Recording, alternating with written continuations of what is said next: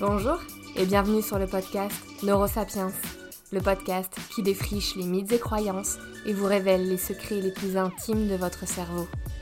Découvrez l'outil le plus précieux de l'homme, celui qui nous a permis, à nous, Homo sapiens, de construire notre histoire.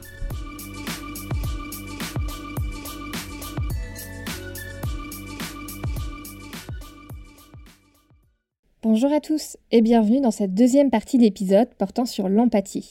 Cette semaine, nous allons nous arrêter sur l'empathie chez les personnes ayant un trouble psychopathique et qu'on appelle communément les psychopathes. On entend que les psychopathes n'ont pas d'empathie, qu'ils ne ressentent rien, qu'ils n'ont pas d'émotion, qu'ils n'ont peur de rien, qu'ils aiment faire souffrir. Tout cela est-il vrai? Qu'en disent les études neuroscientifiques à ce sujet? Les secrets du cerveau des psychopathes sont-ils aujourd'hui révélés? Réponse dans cet épisode.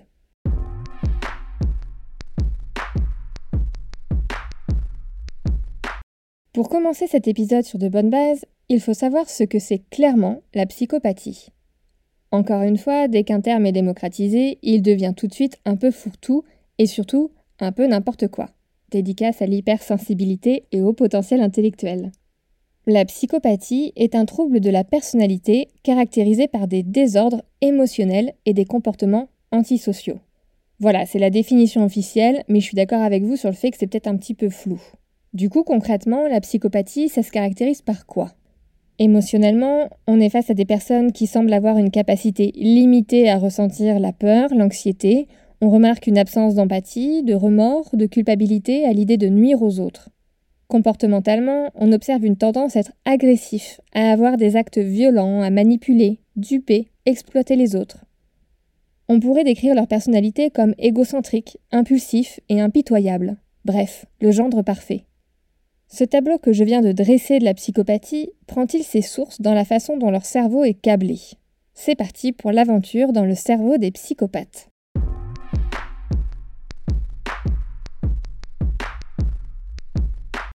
Pour comprendre comment fonctionne le cerveau des psychopathes, je vous conseille fortement, si vous ne l'avez pas encore fait, d'écouter le premier épisode sur l'empathie, car nous allons parler des mêmes aires cérébrales. Alors, rappelez-vous, nous avions vu dans ce premier épisode que l'empathie était sous-tendue par la capacité à reconnaître les expressions faciales chez les autres afin de reconnaître les émotions qu'ils ressentent. Dans une série d'études menées par Abigail Marsh, et dont elle parle dans son livre Altruiste et psychopathe, Marsh a principalement étudié la psychopathie chez les enfants et les adolescents. En utilisant l'IRM fonctionnel pour voir l'activité du cerveau de 12 enfants présentant des traits psychopathiques, elle a découvert une différence d'activation de l'amygdale. Vous vous souvenez, cette petite structure hyper importante qui joue un rôle crucial dans la reconnaissance des expressions de peur sur le visage. Ce centre cérébral permettant d'identifier la peur serait déficient. En moyenne, les enfants psychopathiques ne présentaient aucune activation de l'amygdale. Zéro, nada, niet. Ce trouble du fonctionnement de l'amygdale les priverait d'une forme essentielle d'empathie, qui est de reconnaître l'expérience de la peur chez les autres. Cela expliquerait pourquoi voir des gens en détresse ne leur fait absolument rien.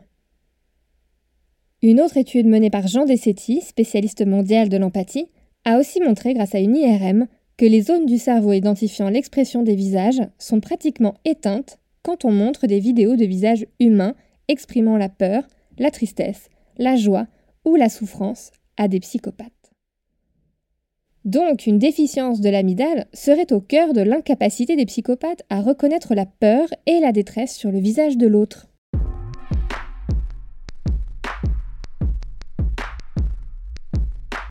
Autre point. Vous vous souvenez dans l'épisode précédent, je vous parlais de deux types d'empathie. L'empathie affective, qui est le fait de ressentir, de partager les émotions d'autrui, et l'empathie cognitive, qui elle va correspondre au fait de comprendre les états mentaux des autres, de comprendre leurs émotions et leurs pensées. Concernant l'empathie affective, pour ressentir et partager les émotions d'autrui, il est nécessaire d'observer une forte activation de l'insula et du cortex singulaire antérieur. Christian Kaiser et son équipe de l'université de Groningen aux Pays-Bas ont voulu voir ce qu'il en était chez les psychopathes. Lors de cette étude, les psychopathes devaient observer des vidéos supposées provoquer une réaction d'empathie affective. Par exemple, une des vidéos montrait une main sur laquelle s'abattait un bâton. Chez la plupart des personnes ressentant de l'empathie, une telle vidéo active les zones de la douleur dans le cerveau, donc l'insula et le cortex singulaire antérieur. Mais rien de tel ne se produit chez les psychopathes. Aucune activation de ces deux zones. Cela laisserait penser que les psychopathes sont donc bien dénués d'empathie affective, en plus d'être incapables de reconnaître les émotions sur un visage.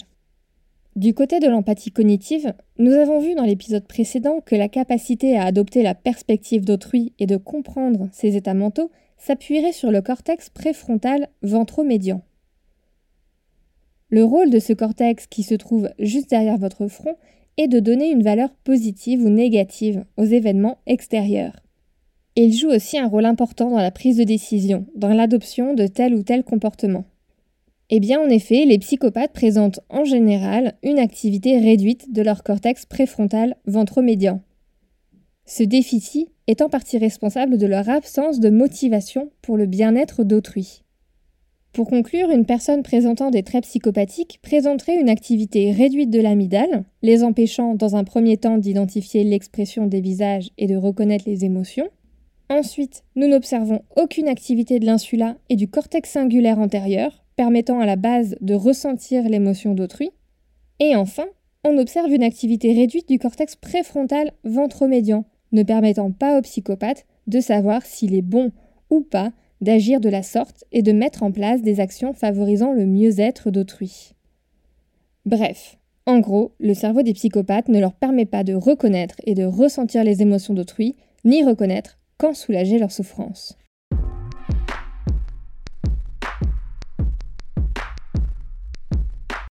Mais, et j'adore quand il y a un mais parce qu'on voit le plot twist qui va arriver là.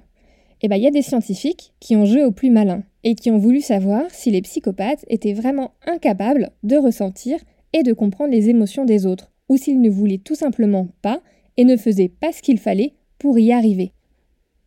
Et en effet, certains travaux scientifiques ont montré que les anomalies que l'on détecte dans le cerveau des psychopathes semblent dépendre du contexte et de l'attention des participants. En effet, Jean Dessetti, le fameux expert de l'empathie dont je vous parlais, a mis en place une étude où il a demandé aux prisonniers psychopathes d'adopter soit une perspective égocentrée, c'est-à-dire imaginer que la douleur d'autrui est la vôtre, soit d'adopter la perspective d'autrui, imaginer la douleur qu'autrui ressent. Dans le cas où ils devaient imaginer que la douleur est la leur, les psychopathes ont réagi comme le commun des mortels. Leur réseau de la douleur s'est activé.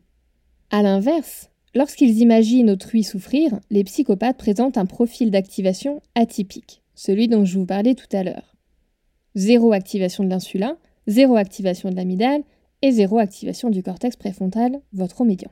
Donc, tournés vers eux, les psychopathes ressentent la douleur, mais tournés vers les autres, ils n'y arrivent pas.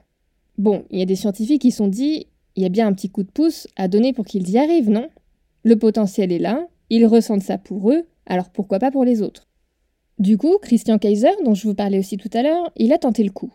Quand il a vu qu'il n'y avait aucune activation de l'insula et du cortex singulaire antérieur liée à l'empathie affective, Kaiser a donné quelques encouragements.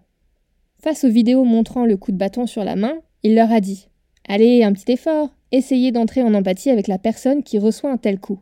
Mettez-vous un peu à sa place. Et là, bah, je vous le donne en mille, ces deux zones de l'empathie affective se sont mises en route chez les psychopathes.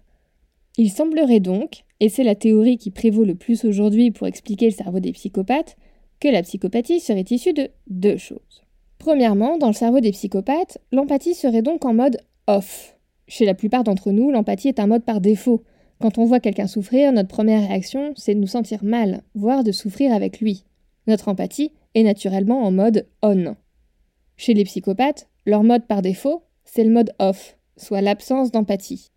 Mais, et c'est le deuxième élément, S'ils le décident, s'ils font l'effort, ils peuvent mettre en marche cette fonctionnalité.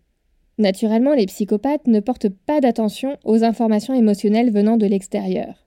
Les émotions des autres ne leur seraient pas accessibles instinctivement.